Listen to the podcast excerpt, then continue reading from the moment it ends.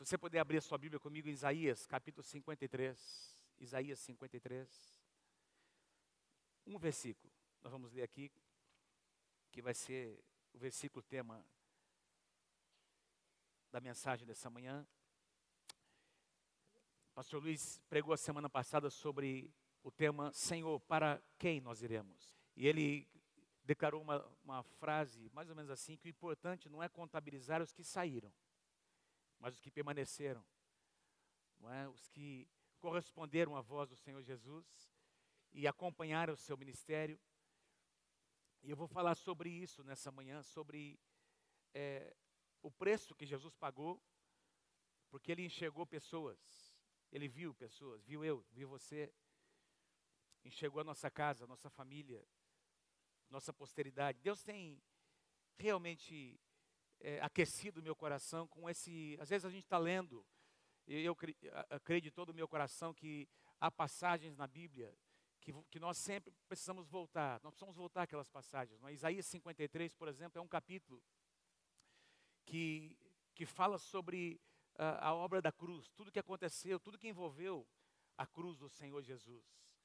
E eu creio que é uma, uma passagem bíblica, eu vou ler um dos versículos aqui, que nós sempre precisamos voltar ao nosso coração para lem nos lembrar daquilo que Jesus fez por nós. Mas eu quero começar essa, essa manhã, o tema da mensagem é o que deixa Jesus satisfeito, feliz. O que deixa Jesus satisfeito? Se eu, se eu te perguntasse nessa manhã, eu quero começar lançando essa pergunta. Se você soubesse exatamente o que deixaria Jesus feliz, o que deixaria Jesus satisfeito no seu coração, você faria aquilo? Você faria aquilo? Pergunta para quem está pertinho de você. Você faria algo para deixar Jesus feliz? Faria? Se você soubesse, você faria mesmo? Pergunta para quem está pertinho de você. Você gostaria de alegrar o coração do Senhor Jesus? Você gostaria mesmo? Faça uma outra pergunta. Você pagaria qualquer preço para que isso acontecesse? Aí não, aí já passou. Aí você pagaria qualquer preço para deixar, para fazer o coração de Jesus feliz? Pastor Luiz ministrou semana passada sobre algumas pessoas que quando Jesus começou a, a entrar um pouco mais na vida, quando, quando o Senhor Jesus, come, Jesus começou a trabalhar o caráter, dizer algumas coisas que começaram a incomodar essas pessoas, elas já começaram a se retirar, começaram a dizer, não, esse discurso é muito difícil para de se ouvir. Não é isso, pastor Luiz? E, e a maioria deles é, que foram alimentados, receberam milagres, não estavam, a grande maioria, não estava já presente quando o Senhor Jesus estava sendo crucificado. Aliás, muitos deles, com certeza, foram aqueles que levantaram a sua voz dizendo: crucifica-o. É, alegrar o coração do Senhor Jesus é algo que nós precisamos entender como se faz isso. Não, não é apenas desejar, não é apenas. É, muitas pessoas pensam que estão alegrando o coração de Deus e, enfim, mas estão, estão, estão entristecendo o coração do Senhor. Eu, a minha expectativa é que você saia daqui nessa manhã entendendo um pouco mais como você pode deixar o Senhor Jesus alegre, feliz com as suas atitudes. Olha o que diz aqui Isaías 53, versículo 11. Isaías 53, 11. Ele verá o fruto do penoso trabalho da sua alma e ficará o que? Satisfeito. Ele verá o fruto do penoso trabalho da sua alma e ficará feliz, satisfeito. Se você ler tudo o que vem antes, o que Isaías declara, aliás, Isaías é um dos profetas é, que eu mais amo, de ler, amo ler, porque ele é o, é o profeta chamado, conhecido como profeta messiânico. Ninguém no Antigo Testamento falou mais sobre Jesus, nem Davi nos seus cânticos, muitos deles messiânicos, nem Davi fez mais menção ao Messias, à obra redentora do Messias, do que o profeta Isaías, tanto que ele é o livro do Antigo Testamento mais citado no Novo Testamento, é o livro de Isaías. Um profeta tremendo, e ele, ele fala com, com uma riqueza de detalhes no capítulo 53 sobre todo o sofrimento, que Jesus passou. E essa passagem, esse versículo diz que Jesus enxergou alguma coisa, ele verá. Jesus enxergou alguma coisa, ele viu alguma coisa. Antes de ir para a cruz, ele viu, ele sabia o que ele iria passar, mas ele viu além. Deus quer alargar a tua visão para que você veja além também.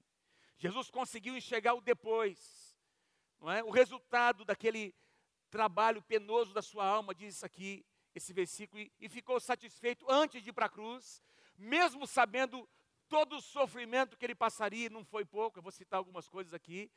Ele foi em alegria, ele foi feliz. Eu não sei quem já teve uma experiência de passar por alguma coisa difícil, dolorosa, porque você sabia que precisava passar por aquilo, era necessário. Eu, logo que nós casamos, não é? Recém-casado, dois, três meses depois, nós saímos com a nossa família lá na, por um tempo na praia, e eu, nós tínhamos nosso Fusquinha, ano 72, que nós ganhamos do, do meu sogro e da minha sogra. Com esse Fusca nós fizemos nossa lua de mel. Esse Fusquinha tem uma, algumas histórias para contar, não é? Porque ali onde ficava a bateria, aquele, aquela água da bateria, ela, ela normalmente caía, ela corroía, não é?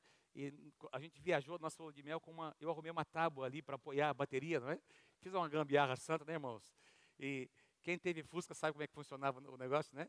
E, mas é, é, esse Fusquinha, a gente amava, eu gostava demais desse Fusquinha. E eu e estava andando na praia com o meu cunhado, não é? E a gente começou a brincar na praia. Ele com o carro dele, eu com o meu, o carro cheio, eu comecei a fazer curva para lá, curva para cá. Eu falei, ah, vou dar um vou dar um vou dar um cavalinho de pau aqui na areia. E quando eu tentei fazer isso, eu peguei uma areia fofa, essa esse é, o, a roda do, do Fusca travou e eu virei, aliás, virei com a mão direita para esse lado, não é? E eu apoiei minha mão fora.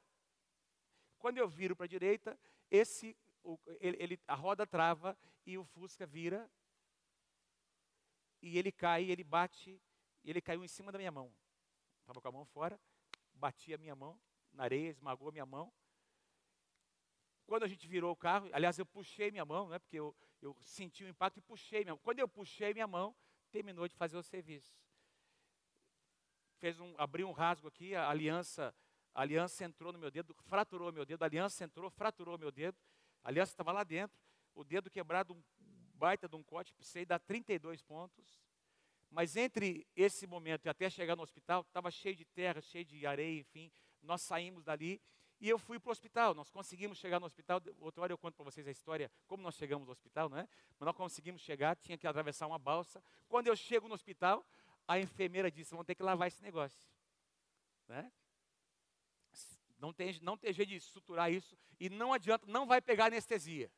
Eu vou fazer antes de você, tem que lavar antes de você ir lá. E ela me colocou a minha mão dentro, tinha uma torneira, uma água, e ela pegou um. Pegou uma bucha, meus irmãos. Começou a lavar a minha mão, aquele negócio aberto. A aliança ainda estava ali, né? Começou a limpar. Depois o cara, o rapaz veio lá com um alicate, tirou a aliança. Guardei o ouro para fazer uma nova aliança depois, né? E essa e, eu, e ela limpou aquele negócio e tal. Aí veio, eu fui lá para o pronto-socorro, para o médico dar, para fazer a sutura. E ele, para fazer, tinha que dar anestesia e tinha que dar essas picadas dentro do negócio, senão não pegava. E ele entrou lá dentro com aquela, aquela agulha, né? E eu, eu me lembro, ainda me dá arrepio até hoje, né? Lembra como é que foi esse negócio? 32 pontos. Mas o médico disse: se você não fizer isso, você vai perder sua mão. E hoje eu tenho aqui uma cicatriz. Aliás, deu um problema depois, tive que drenar, mas graças a Deus minha mão está aqui, não é? Glória a Deus. Mas eu, eu vejo essa cicatriz e eu lembro do que eu tive que passar, porque é, era necessário passar por aquilo para alguma coisa melhor que vinha depois, para conseguir, então, é, salvar a minha mão. Eu não sei quem aqui já teve uma experiência pessoal, você teve que passar por alguma coisa muito difícil, Jesus, meus irmãos, ele sabia o que ele iria passar. E foi algo muito mais difícil do que, do que o que eu passei. Mas ele decidiu ir até o fim. E ainda sentiu alegria. Sabe por quê? Porque ele viu você.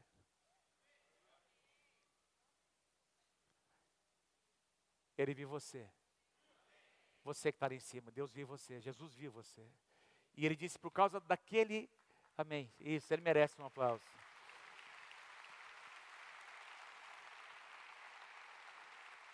Eu quero, nessa manhã, tentar entender com vocês o que é que Jesus, eu vou sugerir algumas coisas, não é? Quero sugerir aqui algumas coisas que Jesus enxergou, conseguiu enxergar. Porque a gente fica muito impressionado com o sofrimento do Senhor Jesus. E eu fui aqui, eu visitei as Escrituras para lembrar um pouquinho, não é? Eu li Isaías 53 novamente. Eu visitei aqui os Evangelhos para tentar, para lembrar de novo que Jesus sofreu, que ele passou, aquelas chicotadas, aqueles açoites. A Bíblia diz que os chicotes eram feitos de tiras de couro, não é? Os estudiosos, os, os, uh, os que interpretam, não é? O contexto da época diz que esse chicote era feito com com tiras de couro e na sua extremidade eram amarrados pedacinhos de ferro ou de chumbo ou de osso. E quando essas chicotadas eram dadas, esse elemento, não é? É, é, esse, esse, esses pedacinhos de chumbo, ou de osso, ou de ferro, eles penetravam na, na, na, pele e dilaceravam a pele, não é? A gente pode assistir naquele, naquele filme da paixão de Cristo, muito bem é, ilustrado, aquela agonia, aquela dor terrível. Imagina a dor que Jesus passou. Diz que foi colocado sobre ele uma coroa de espinhos. E como se não bastasse, tem um trecho da, de um dos evangelhos que diz que um dos soldados romanos pegou um bastão, uma, uma vara, e bateu em cima, não é? Imagina, eu não sei quem aqui já teve uma experiência com espinhos. Já, já, já, eu me lembro quando uh, eu devia ter meus 8, 9, 10 anos de idade, estava andando de bicicleta, passando entre a árvore e a, na calçada ali pertinho de casa de, uma, de um vizinho, tinha muito daquela época uma, aqueles, aqueles arbustos com espinho, não é? Que dava uma florzinha, não sei como é o nome daquilo, não é? Cheio de espinho. E eu perdi o equilíbrio e eu caí com as minhas duas mãos em cima daquele arbusto de espinhos. Puf. Quando eu olho, eu tirei minha mão, eu olho, estou cheio de pontinho preto na minha mão. Porque aqueles espinhos tinham entrado e tinham quebrado dentro. Não sei quem já teve uma experiência parecida. Fala a verdade, quem já. Isso. Tem mais, né?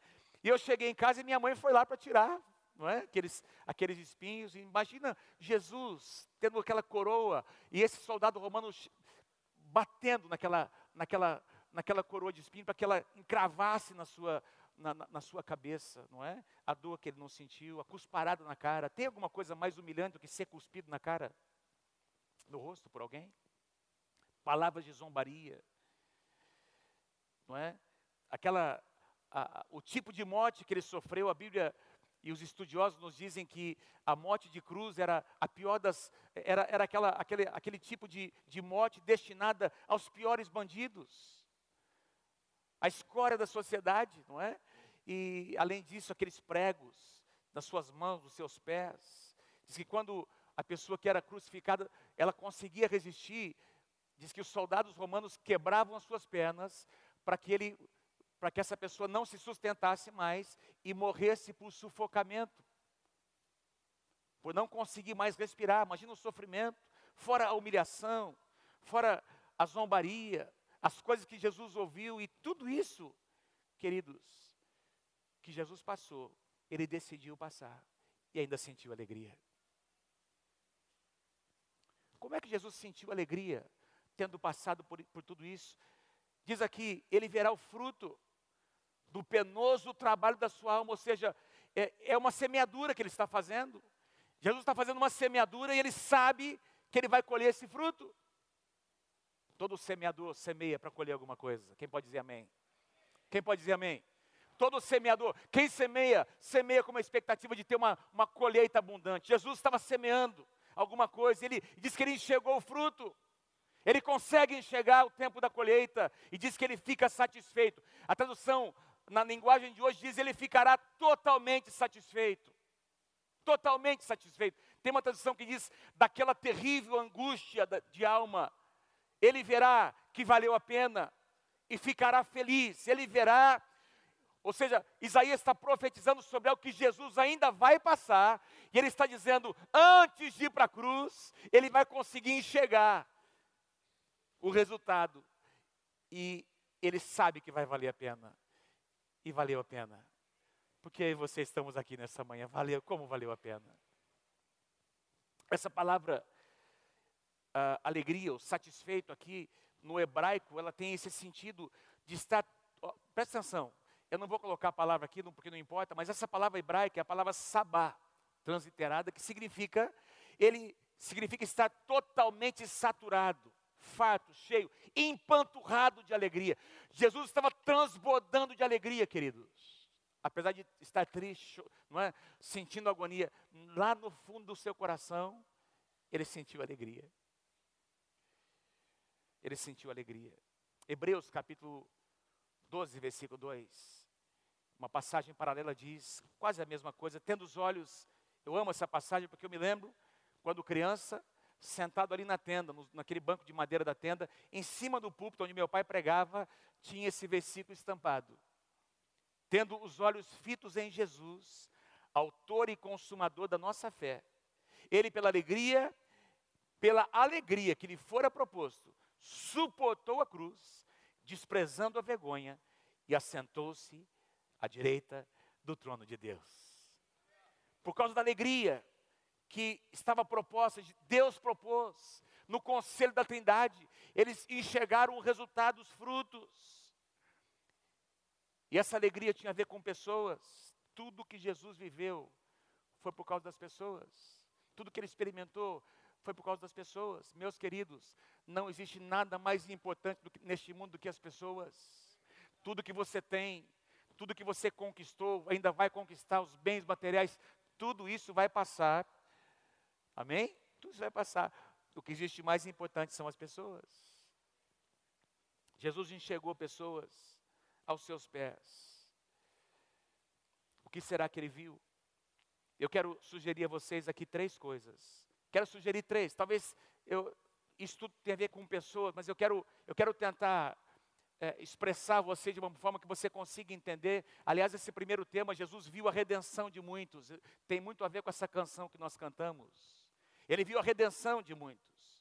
E eu quero explicar para vocês o, o, o, significado. Aliás, eu, vou, eu quero pregar uma outra mensagem, não hoje, sobre o tema da redenção, usando o exemplo de Boaz, Noemi, não é? E Ruth, que eu creio que é um dos exemplos mais lindos desse, dessa verdade sobre a redenção, não é? Sobre o redentor capaz. Eu vou deixar isso para um outro momento, mas eu quero explicar aqui para vocês um pouco, porque eu, eu quero tem aqui três sugestões que eu quero trazer a vocês sobre o que fez Jesus sentir felicidade, realização no seu coração, não é? A palavra redenção é, é, é, é uma das palavras mais poderosas, mais profundas das Escrituras. Eu quero ler com você no mesmo capítulo 53 de Isaías. Nós lemos o versículo 11, eu quero ler a segunda parte do versículo 11 e também o versículo 12. O meu servo não tem pecado, na tradução da linguagem de hoje, ele não tem pecado, mas ele sofrerá o castigo que muitos merecem.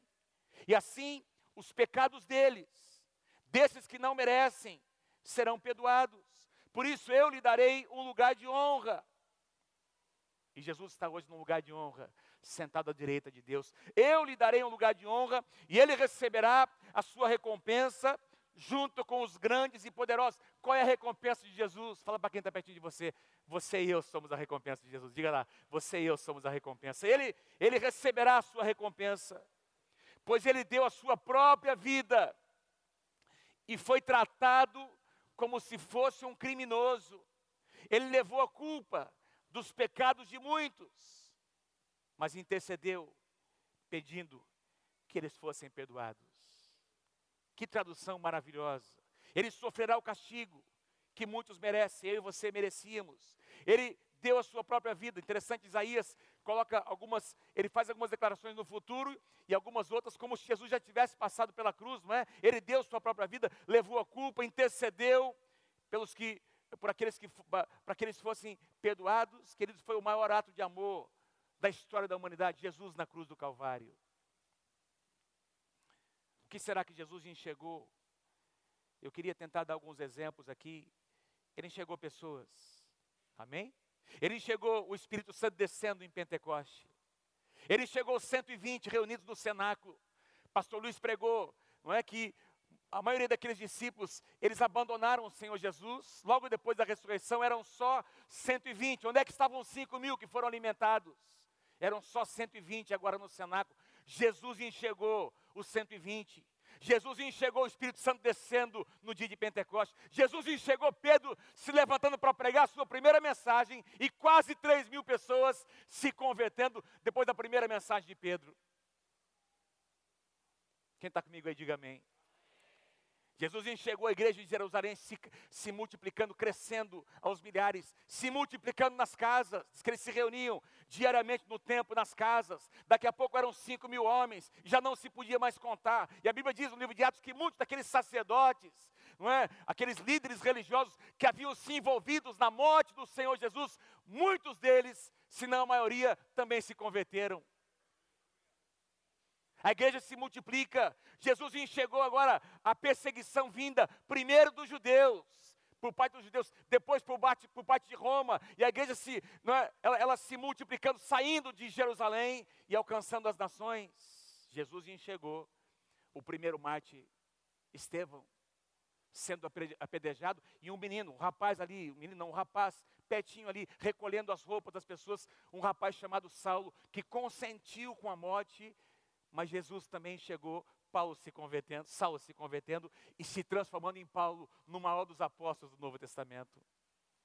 Jesus enxergou Tiago sendo decapitado naquela, naquela cadeia. Jesus enxergou a igreja orando nas, naquela casa.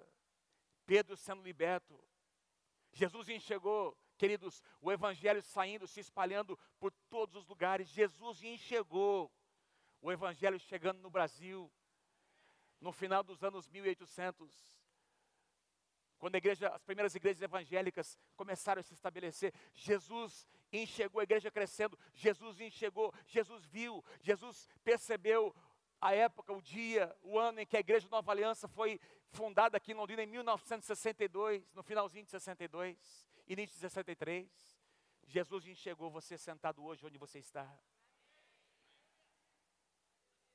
E ele disse: Antes de ir para a cruz, vai valer, vale a pena, eu vou até o final, porque eu vi o Robson lá sentado. Eu vi o Luiz sentado. Eu vi o Wagner. Eu vi a Fernanda. Eu vi os seus filhos. Eu vi a Ana. Eu vi o Pedro, eu vi o Paulo, o João, eu vi, eu vi, eu enxerguei. Eu vi aquele casal que estava desgraçado, não é? Arrebentado, destruído. Eu vi aquele casal indo lá para aquela célula. Eu vi aquele irmão, aquela pessoa abrindo a sua casa, ministrando ao coração daquelas pessoas. Eu vi quando ele foi curado, ele foi restaurado, porque alguém se mobilizou, alguém sentiu, alguém foi tocado. O meu sangue tocou o coração daquelas pessoas. Elas se mobilizaram e agora não é mais 120, são milhões. Jesus enxergou Apocalipse capítulo 5, quando diz lá que eram milhões de milhões e milhares de, milhares de milhares diante do Cordeiro, entoando, cantando, adorando o Senhor. Jesus enxergou bilhões de pessoas, somos bilhões de cristãos hoje ao redor do mundo. Jesus enxergou esses bilhões. Jesus enxergou a, a célula se multiplicando. Jesus enxergou a sala de oração se multiplicando ao redor do mundo. Jesus viu isso e disse: vai valer a pena, eu vou até o final. Por isso que eu quero dizer algo a você nessa manhã. Você não é qualquer coisa. Você tem muito valor para Deus. Você entendeu o que eu disse? Você não é qualquer coisa. Você tem muito valor para Deus. Você tem muito valor para Deus.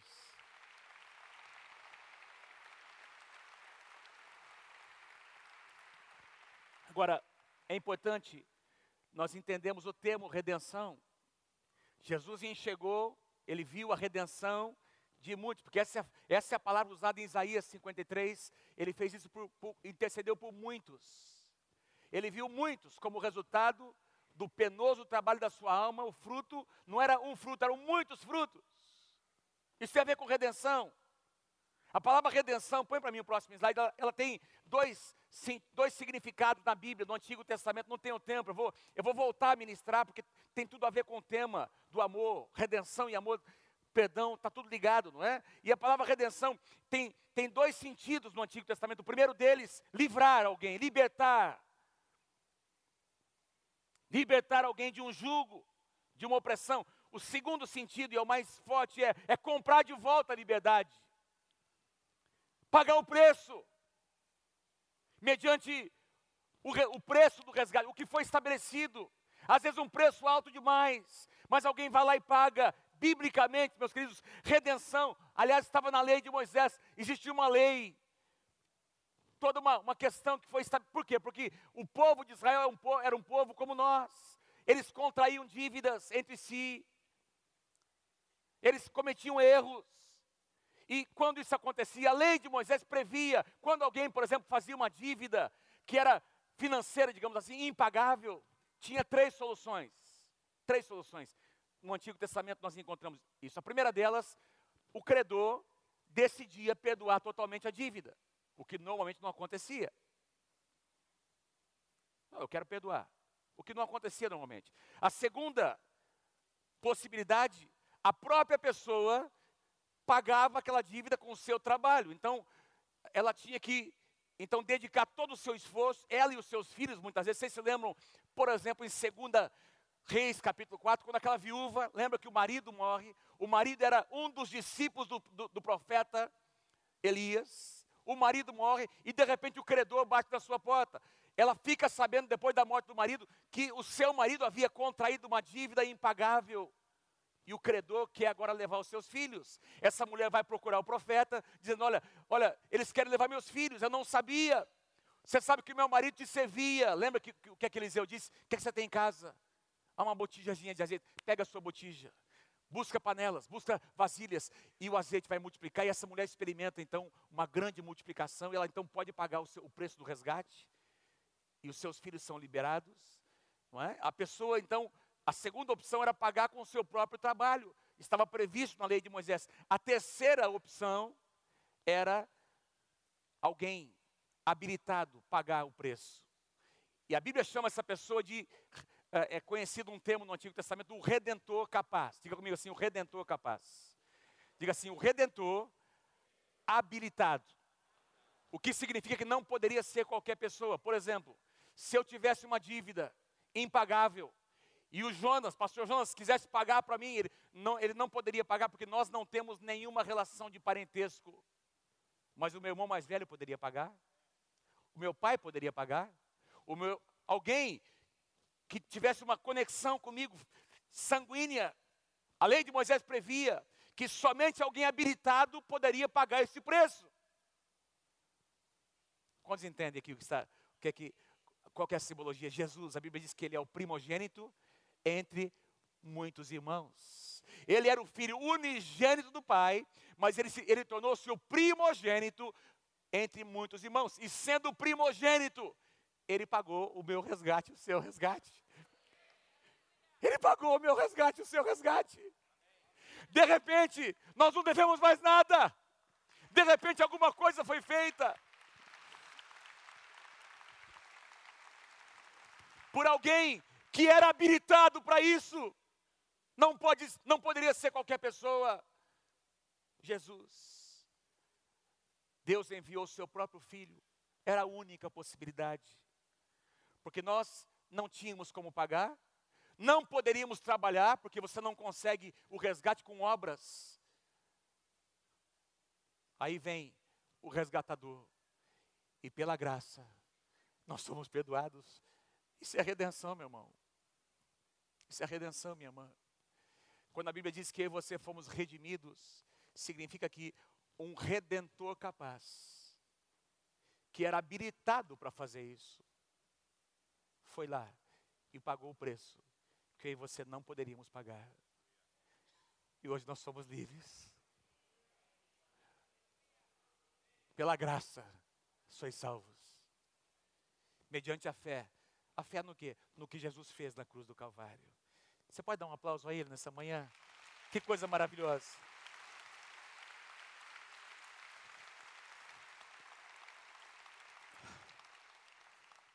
Primeira Coríntios 6, 20, não coloquei aqui. Diz que nós fomos comprados por alto preço. 1 Coríntios 6, capítulo 6, versículo 20. Paulo diz que nós fomos comprados, não foi barato, não foi muito caro, um alto preço. E Pedro responde na sua primeira carta, capítulo 1, versículos 18 e 19, qual foi esse preço? Ele diz: é, vocês sabem que não foi por meio de coisas perecíveis, não foi com prata, não foi com ouro, que vocês foram o quê? Resgatados. Não foi com um preço natural, porque naturalmente não teria condições de pagar, tal é o valor que cada um de vocês tem. Mas vocês foram resgatados pelo precioso sangue de Jesus Cristo, é o que diz lá. O preço foi o sangue de Jesus. Amém? Uma das coisas que Jesus enxergou antes de ir para a cruz, ele enxergou: você e eu resgatados, livres. Amém? Ele pagou o preço do resgate. A segunda sugestão que eu faço a você, é o que Jesus viu. Jesus viu esse povo resgatado agora vivendo uma vida plena, uma vida vitoriosa, uma vida frutífera. Jesus viu um povo, esse povo que foi resgatado, que, que, que experimentou o resgate, o perdão dos seus pecados, agora desfrutando do que a Bíblia chama de vida plena, ou vida abundante.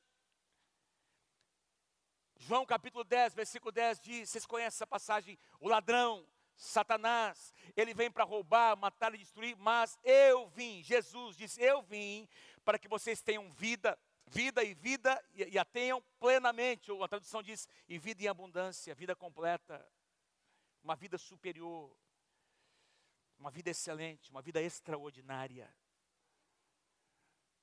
Você e eu podemos viver uma vida excelente nós podemos viver em vitória. Romanos capítulo 8 diz que em Cristo Jesus nós somos mais do que vencedores. Preguei sobre isso aqui algumas semanas atrás. Vencedor sobre o que, pastor? São três, eu não vou pregar, já preguei uma mensagem uh, alguns anos atrás sobre os nossos três principais inimigos, vou apenas citar aqui os nossos três principais inimigos, nós mesmos, o mundo e Satanás. Viver uma vida plena, uma vida abundante, é viver em vitória sobre esses três inimigos. O, talvez o pior deles é a nossa própria carne, nossa própria vontade, não é? Nós mesmos, os nossos pensamentos, nossos hábitos, nossos desejos mais íntimos. Jeremias capítulo 17, versículo 9 diz que enganoso é o coração do homem, a alma do homem e desesperadamente corrupto. Paulo chega a dizer que Romanos 7, o pastor Pedro pregou sobre isso aqui o ano passado, não é aquela, aquela passagem, capítulo 7, versículos 18 e 19, quando Paulo diz: Olha, a minha natureza, na minha natureza não habita bem nenhum, porque o bem que eu quero fazer eu não consigo, e o mal que eu não quero eu acabo fazendo, tem uma luta no meu coração. E nós nascemos assim, nós temos uma natureza, meu irmão, até o último dia da sua vida, você vai ter que lutar com a sua natureza para colocar ela no lugar certo e deixar Deus reinar sobre ela. Diga amém se você crê em nome de Jesus. Aliás, uma das propostas da redenção não é apenas experimentarmos a salvação, Jesus como Salvador, mas é experimentarmos Jesus como nosso Senhor, o nosso Kyrios. Eu vou comentar daqui a pouco sobre isso, aquele que domina, que governa as nossas paixões mais profundas. Diga amém se você crê. O segundo inimigo, o mundo. Jesus disse, quando estava, o pessoal estava vindo para tomá-lo, para levar, para levá-lo para a cruz, aí vem um príncipe deste mundo, mas ele nada tem em mim. 1 João capítulo 5, versículo 19. João declara: Sabemos que somos de Deus e que o mundo inteiro jaz no maligno. Não é, a, a, o sistema do mundo, por isso Paulo diz: renova sua mente, não se conformem. Tem uma cultura aí, meu irmão, presta atenção. Que existe uma pressão externa para que a gente se conforme do jeito que eles são. Mas eu quero dizer a você nessa manhã, lembra de uma coisa: o reino de Deus tem a sua própria cultura. Eu vou dizer de novo: o reino de Deus tem a sua própria cultura. Você está inserido numa cultura, mas você faz parte de um outro mundo. Jesus disse sobre os seus discípulos: eles estão no mundo, mas eles não pertencem ao mundo. O mundo é o nosso segundo inimigo. Os apetites, não tenho tempo para falar. Lembra quando Jesus fala sobre a, a parábola do semeador? E quando uma das sementes cai no meio dos espinhos. Os espinhos sufocam a semente. Ela começa a criar raiz, mas ela não consegue crescer, porque ela é sufocada. E, e ele faz essa analogia com o mundo. O mundo é assim: o mundo sufoca, o mundo exerce uma pressão sobre a semente da palavra do nosso coração. Mas Deus chamou você para ser um homem, uma mulher vitorioso, vitoriosa nesse mundo. Nesse mundo. Você pode e vai ser. 2019 vai ser um ano em que você vai vencer. Você vai avançar. Diga bem se você crê em nome. Você vai avançar. Você não vai aceitar a pressão que o mundo exerce. Você vai abrir mão de alguns hábitos que você tem, que tem trazido derrota sobre a sua vida, porque Deus está te levantando para viver vida abundante diante dele.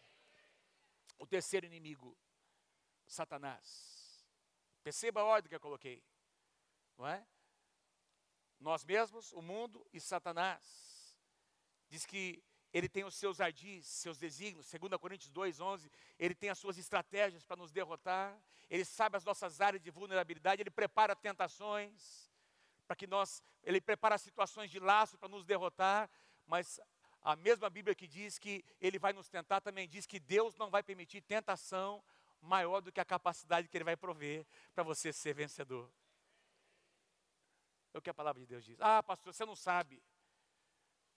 Por que, que Deus permitiu, pastor, aquela mulher passar bem na minha frente?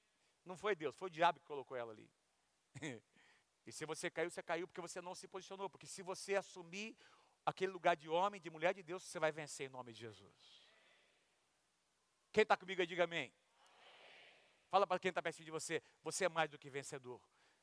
Fala para fala ele, ela, vida abundante, meu irmão, vida abundante. Vida abundante. E terceiro, a terceira o terceiro aspecto aqui que Jesus viu, não é? Jesus enxergou então, número um, o que, que eu falei? Jesus enxergou a redenção de muitos. Jesus também enxergou um povo, o povo de Deus desfrutando de vida, vida plena, vida abundante. E para finalizar, Jesus viu o reino de Deus tomando toda a terra. Jesus enxergou o reino. Perceba que eu não estou dizendo a igreja, porque o reino é maior que a igreja. O reino sempre existiu. Desde antes da fundação do mundo, o reino de Deus já existia. Deus sempre governou todas as coisas. Salmo 90 diz que de eternidade a eternidade Deus é Deus. Se Deus é Deus, Ele reina. Quem está comigo, diga amém. Ele nunca perdeu a sua autoridade. Quando Adão e Eva abrem mão, quando eles abrem mão da, sua, da autoridade que Deus havia lhes dado, Deus não perdeu a sua autoridade. Quando Jesus é tentado no deserto, e ele diz: Olha, se você se prostrar e me adorar, eu vou te dar autoridade, porque ela foi me dada. Quem é que deu? Foi o homem, não foi Deus. Deus nunca perdeu a autoridade dele. Adão tinha entregado a sua autoridade lá no jardim do Éden, mas Jesus veio para resgatá-la. Jesus não veio para negociar com Satanás. E ele veio para estabelecer, aliás, é muito interessante que a primeira mensagem de Jesus foi sobre o reino de Deus. Lembra? Jesus vai para o deserto para ser tentado. Quando ele retorna, estabelece a sua casa em, ali, o seu, a, base do seu ministério em Cafarnaum. Essa foi a sua primeira mensagem. Mateus 4, 17. Daí por diante passou Jesus a pregar e a dizer: arrependei-vos, porque está próximo o reino de Deus. E a palavra reino aqui nós precisamos entender, significa o domínio, o espaço onde o rei governa. Amém? Onde ele, é, é a jurisprudência legal, onde o rei governa, os limites do seu governo. Queridos, interessante que Mateus é o que mais fala sobre o reino de Deus, porque o livro de Mateus foi escrito para os judeus.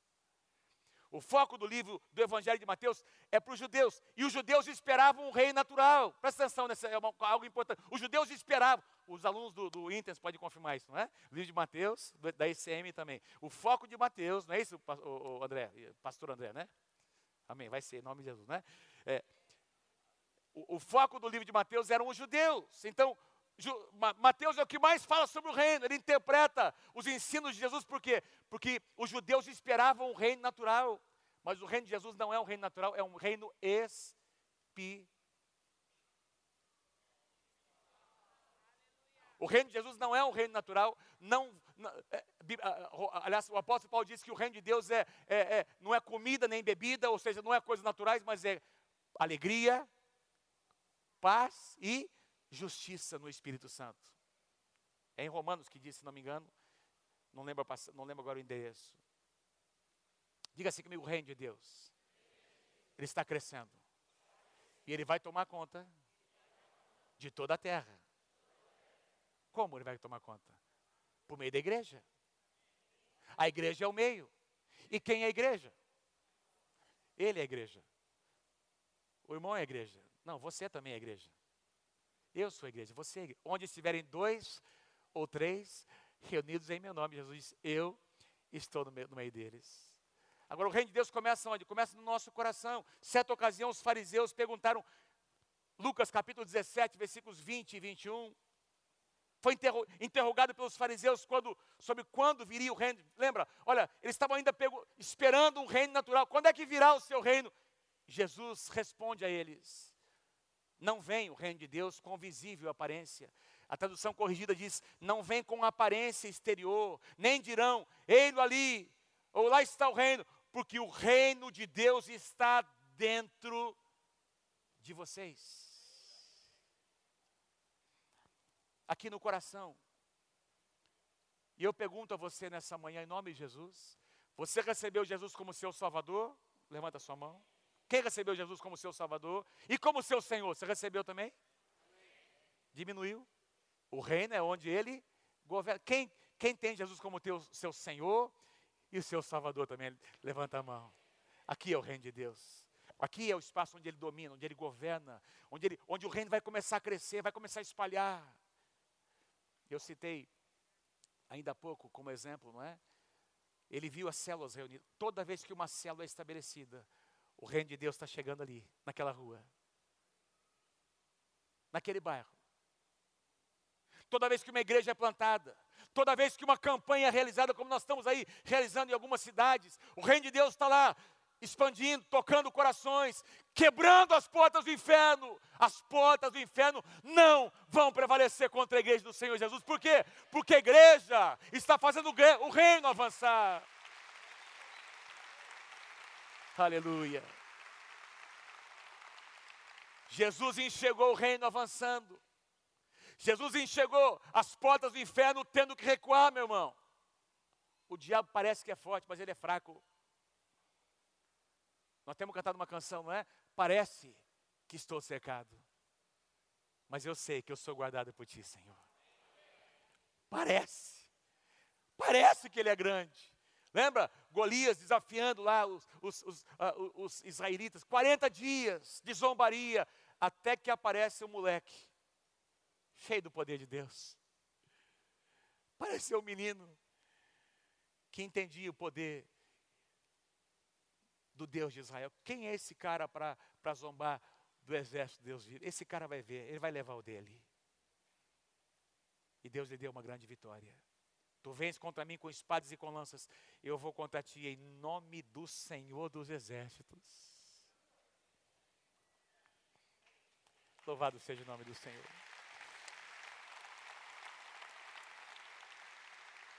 Quero chamar os, os músicos que venham, por favor. Quero, quero concluir e eu quero orar com você. Toda vez que uma pessoa se converte e começa a testemunhar, o reino de Deus está sendo estabelecido. Toda vez que o enfermo é curado, quem aqui já foi, já recebeu uma, uma graça, uma cura de Deus na sua casa, na sua família? Levanta a mão. O reino de Deus estava ali. Avançando. Toda vez que um viciado em drogas é amado, acolhido na casa de Deus e é curado, o reino de Deus está avançando. Toda vez que você é fiel nos seus dízimos, o reino de Deus está avançando. Porque os seus recursos possibilitam que projetos aconteçam. Diga amém se você crê em nome de Jesus. Toda vez que o missionário é enviado, uma igreja é plantada, toda vez que eu e você saímos da nossa zona de conforto para servir alguém, para amar alguém, o reino de Deus está chegando ali. Jesus enxergou isso. Jesus viu o reino avançar.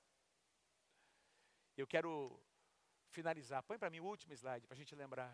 O que Jesus enxergou. O que deixou Jesus muito satisfeito. E continua alegrando o seu coração até hoje. A redenção de muitos. E eu quero sugerir a você, em nome de Jesus, que em 2019 Deus vai usar você para que muitos conheçam a redenção. Quem recebe essa palavra, diga eu recebo em nome de Jesus. Deus vai fazer, vai, vai te, te capacitar para que você possa viver em 2019 melhor do que você viveu em 2018. Tem alguns hábitos que você vai vencer nesse ano, que você nunca venceu. Você vai vencer esse ano. Vida plena, vida abundante para você, em nome do Senhor Jesus. Tem algumas práticas carnais, alguns apetites que você nunca conseguiu lidar com eles. 2019 será o ano da tua vitória em nome do Senhor Jesus. Se você se posicionar.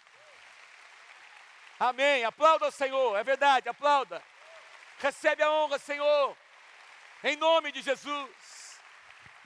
Nós vamos ver nessa, nesse ano os nossos ministérios avançando, O reino de Deus vai avançar por meio dos nossos ministérios ministério de, de criança, ministério de jovens, de adolescentes, de pré-adolescentes, de casais, ministério de oração. Todos os ministérios dessa casa vão ampliar, vão avançar contra o reino das trevas, porque é o reino de Deus que nos impulsiona. Diga amém se você querer. Nós não estamos aqui para levantar a bandeira de uma igreja, apesar de que nós pertencemos a uma família natural, mas o reino é mais importante que a igreja.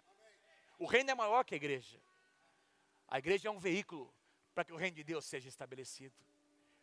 E você será um veículo de Deus em 2019, para que o reino de Deus avance. Para que o reino de Deus avance. Você recebe? Diga eu recebo em nome de Jesus. Dê mais um aplauso ao Senhor. Amém. Jesus sentiu alegria por ver você aqui nessa manhã. A minha pergunta a você: você está alegre com Jesus? Você está feliz com Jesus pelo que Ele tem feito na sua vida? Queridos, a mesma coisa que alegrou o coração do Senhor Jesus, continua fazendo Ele feliz hoje.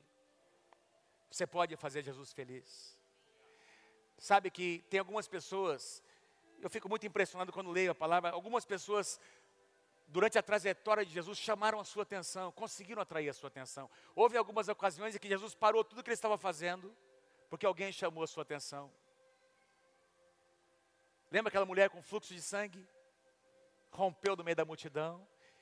Ela disse: Eu sei que se eu tocar no Senhor Jesus, eu vou ser curada. Ela fez algo que ninguém fez. Tem algumas pessoas que foram curadas porque fizeram coisas, tiveram atitudes que ninguém teve. E ele recebeu, ela recebeu a bênção que ninguém recebeu, porque Jesus encontrou nele ou nela alguma coisa diferente. Jesus quer encontrar em você e em mim alguma coisa diferente. Eu quero alegrar o coração do meu Deus. Se você quer, vou pedir para você cantar essa canção mais uma vez. E ao, ao, cantar no refrão, o refrão, fiel, fiel, você vai levantar suas mãos. Lembra do preço do resgate. Lembra do que ele fez por você, por sua casa, por sua família. E adora o seu Deus essa manhã.